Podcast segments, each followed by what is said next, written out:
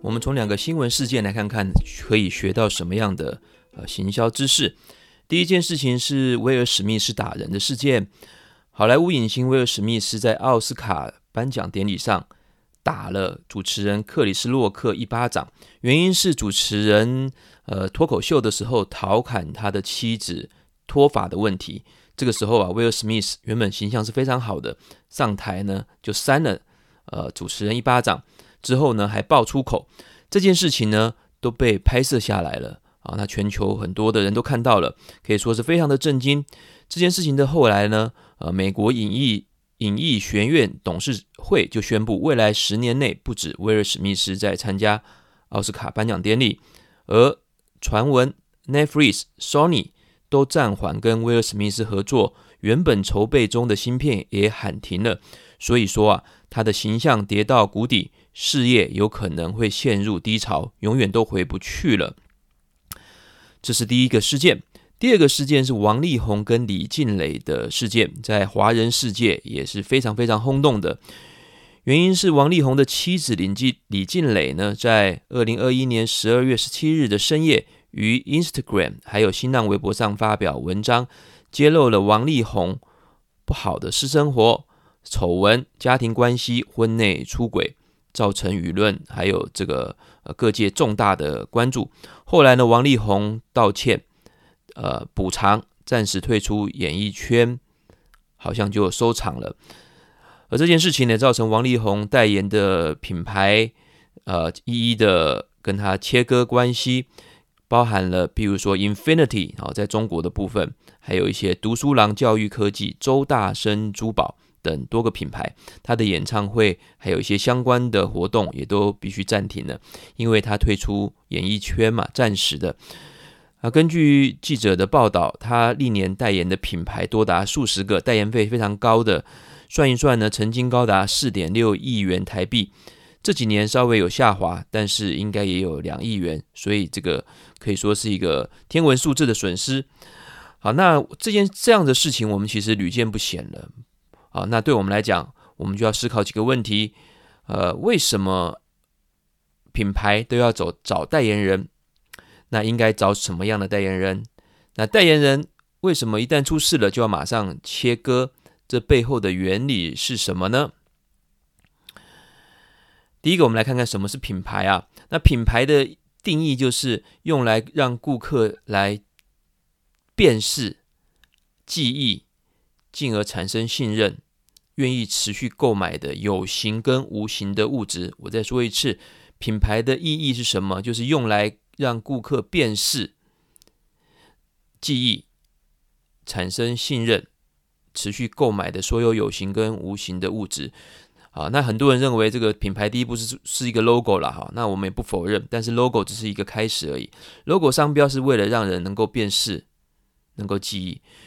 那品牌名称也是一样，如果你没有品牌名称，没有品牌故事，我没有办法记忆你嘛，我没有办法辨识你嘛。现在每天有这么多的广告，有这么多的产品，所以一个好的品牌故事、好的产品外观设计、它的好的商标 logo，都是一个让人记忆的基本的一个元素。但是要产生长期信任，这就不能只靠 logo，还有表面的设计了。你的品质、你的客户服务，还有你传达的价值，还有你这个人、你这个品牌的一个特色啊，那对社会是不是良善的？能不能够解决问题？你长期累积的这个形象，它才是能够产生信任。譬如说，我们想到汽车，汽车就有很多品牌啊，比如说呃 BMW，给我们来来讲，可能是这个操控感很好。啊，速度很好啊，那个很年轻、很有活力的一个品牌。那 Lasers 就是比较沉稳啊，也是很高贵的这种感觉啊。所以每一个品牌它长期会累积起一个信任。那最终的这些品牌需要的是让消费者啊，或是买家能够持续的购买啊。它所有的有形、无形的物质都是，这个是品牌的意义。那企业会怎么做呢？通常呢啊，他们常常会找一个。代言人，因为这些代言人是非常知名的、有流量的，呃，而人对人之间是有高度的兴趣，所以我们记产品不容易，记人相对是比较容易的。好，那怎么样建立品牌呢？长期的持续透过文宣、包装、人员、代言人、推广，然后呃，让所有消费者能够接触品牌的管道被接触了，就能够点点滴滴的建立起信任还有认识。啊，你也可以跟星巴克、跟好事多一样哈，不用代言人啊，不不大量的打广告啊，靠它的品质在常年之间、常年之内慢慢的建立品牌。你也可以跟一些品牌一样哈，大量的使用代言人，譬如说海伦仙度丝，譬如说 SK two，好，那每个品牌的个性特色跟策略都不一样。那后后述的这些品牌呢，啊，这些消费品牌呢，呃，经常采用这个代言人，那很多 online game 也是用代言人。那代言人呢，就是能够快速的让大家知道这个品牌，认识这个品牌。好，所以我们知道，那代言人去代言某个品牌，其实我们可以把它想象成所谓的品牌联名，因为个人代言人他也有个人品牌的，个人也有个人品牌的。所谓的人设崩塌啊，我们常常听到这个新的名词，他的人设是怎么样？王力宏过去是一个形象非常好的、温文儒雅、知书达理啊，有一个很好的家庭，也也很好的学历啊，对人也非常的呃这个呃呃这个温柔哈，就是很有礼貌的这种感觉，所以很多品牌都喜欢找他。那现在出了一个这么大的事情，他的人设整个崩塌了。好，所以我们假设。呃，他过去常年建立的这个品牌形象非常好的，出了这件事情之后，品牌如果不切割的话，就会发生什么样的事件呢？譬如说，出轨的艺人他代言的是婚戒产品，我们讲个比较极端的例子，你带的这个婚戒的的品牌，好，那下一次消费者在买你这个产品要求婚的时候，就想到哇，代言人曾经出轨，那那个品牌要怎么卖呢？好，那这个王力宏有代言这个这个一个非常高级的车子的品牌 Infinity，啊，那这些都是成功人士的代表。那下一次你开了一个这个成功的车子，也觉得说我是不是用了一些不好的手段才能够达到成功的这个地位，都可能引人有这样子的想象的。那威尔史密斯假设他打人了。他有代言啊，不是说代言，不只是代言哈，比如说他拍了一些儿童可以看的电影，比如说迪士尼的电影来讲好了，啊，他之前就拍了这个，我记得好像是神灯的哈这个电影嘛哈，很多小孩子喜欢看的。那家长要怎么解释说他曾经这个打人呢？啊，所以任何一个爱惜品牌的这个呃这个企业，都会在代言人出包有负面形象的时候，马上做切割。好，这个直觉是可以想象的。那我们啊、希望能够深入再讨论一点嘛。那在有没有什么理论可以说呢？好，我们就用一个叫代言人常常用的理论，叫做古典制约理论。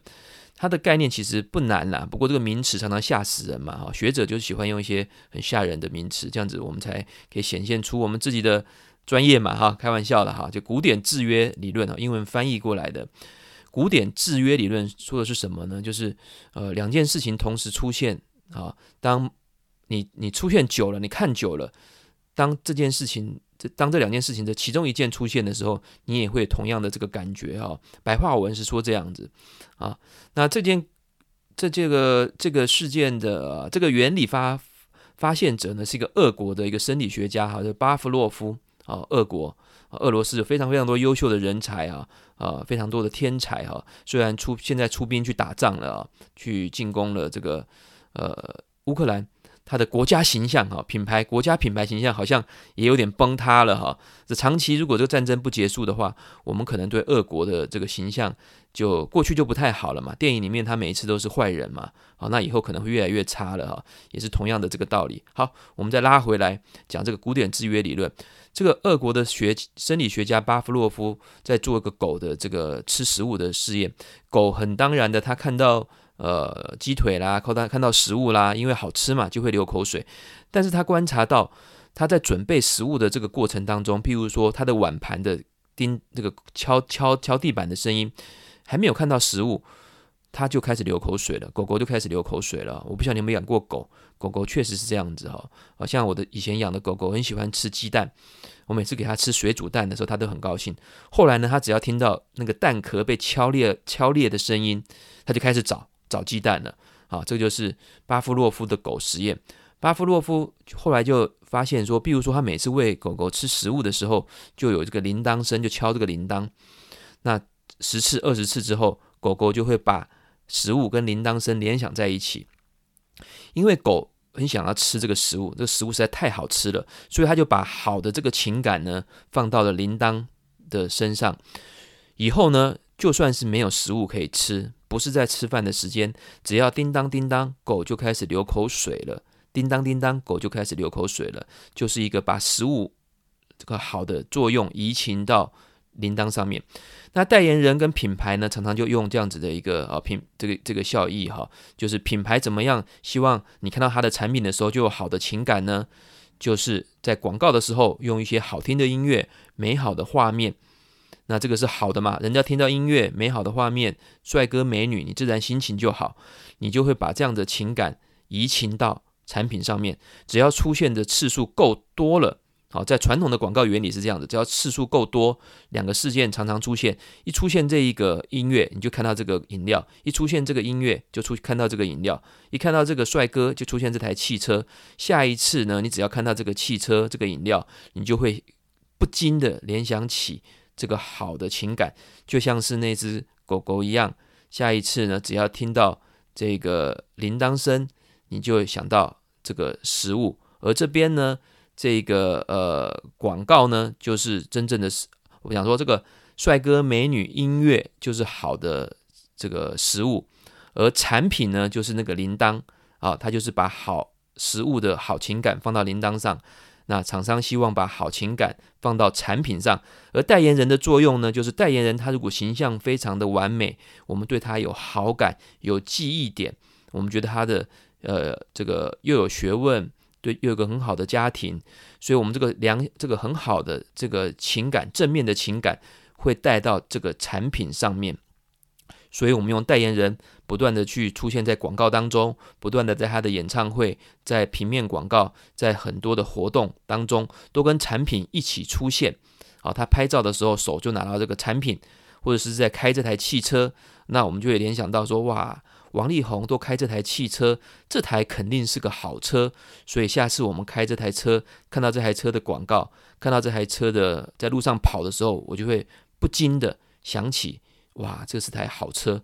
可能我们已经忘记了曾经是王力宏或是任何人代言的，但是代言人的这个情感就被转移到。这个产品上面了。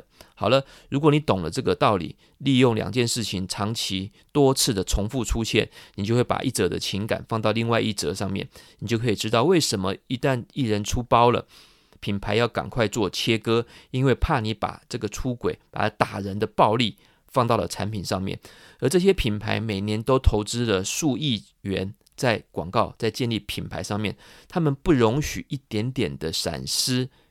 譬如说，迪士尼是人是我们从小的美梦嘛，有多少公主、白马王子的故事？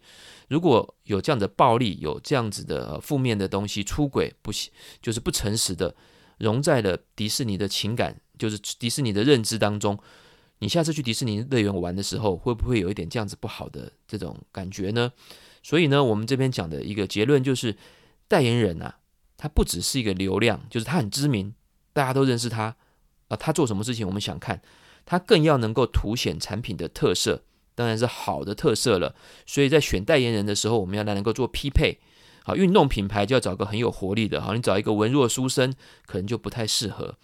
好，那所以他要凸显产品的特色，传达他的形象定，还有品牌定位，还有它特殊的价值。如果有不好的状况，那就要切割。反正当初签约的合约里面应该就有定订立好，说如果代言人出了什么问题的话，必须切割，而且会终止合约之外，也许还要罚款的，就可以用我们刚刚讲的古典制约的理论来说明。好了，那这边呢，我就想要提到，按照这样子的理论，我觉得蛮压抑的是，呃，我发现很多 Podcast 的节目主持人他的流量非常高，很多人听，但是他常常在节目上假爆粗口。讲脏话，几乎每一集呢都会讲脏话。我想他是真情流露，也吸引了不少人。但是呢，作为一个呃家长，作为一个学者，我们还是觉得这样的事情是不值得推广的。就算你不骂脏话，其实也可以把节目做好嘛。好，那呃更不能理解的是，很多品牌居然会找他来做赞助。我不晓得这些品牌有没有思考过，你要的是一个短期的曝光流量，还是长期别人怎么会去看这样子的一个品牌啊？消费者对他的印象会是什么啊？这是一点。那另外一点呢？呃，这个每个个人也是可以建立自己的品牌的哈，一个人的品牌。譬如说主持人，我现在朱迅奇，我在推广我自己的品牌，所以我们就必须了解说消费者或者是我的观众、我的学生，这整个社会来怎么看我。好，那我现在把自己定义成一个电商行销方面的呃知识服务人员啊，教授、学者。那我就是专注在这个领域啊。那其他很多品牌啊，不是其他很多的专业，我也可以讲啊，我也可以讲这个管理啊，也可以讲其他的这个旅游啊，哈，这个专业其实都是行销相关的嘛。但是我可能会避免去做，就是因为长期的透过媒体的去传播，人没有办法了解你是什么都会的这个样子哈。你都有自己的专注的这个定位跟这个形象的传达啊，那你也不可以做一些不好的事情，所以。个人呢，他也必须长期的点点滴滴的传达你的形象，让别人来认识你，让学校、让社会来认识你。如果你做了很多事情，在网络上一查，在 FB、在 Instagram 一查，哦，原来你曾经干过某些某些事情，可能都会影响到未来你的工作，未来你交朋友，啊，所以这个不可不慎的。所以现在呢，也许你是一个很年轻的人，在学校开始，你就不要想到想要只要洗学历，想要混一个。高分专门去修一些营养的学分，只要对毕业成绩没有相关的事情都不好好的做。现在透过网络，任何的陌生人都可能去打听你过去，做一个这个呃叫做呃就是 resume 的 check 啊，啊，像我常常就会收到说你曾经过去的部署，你的学生表现怎么样，可不可以让我知道？结论：人在江湖走，会有报应的，不管是好的还是不好的，这就是所谓的品牌形象。还有这个呃，就是个人形象、人生的品牌发展的重要性。好，分享到这，下次再见。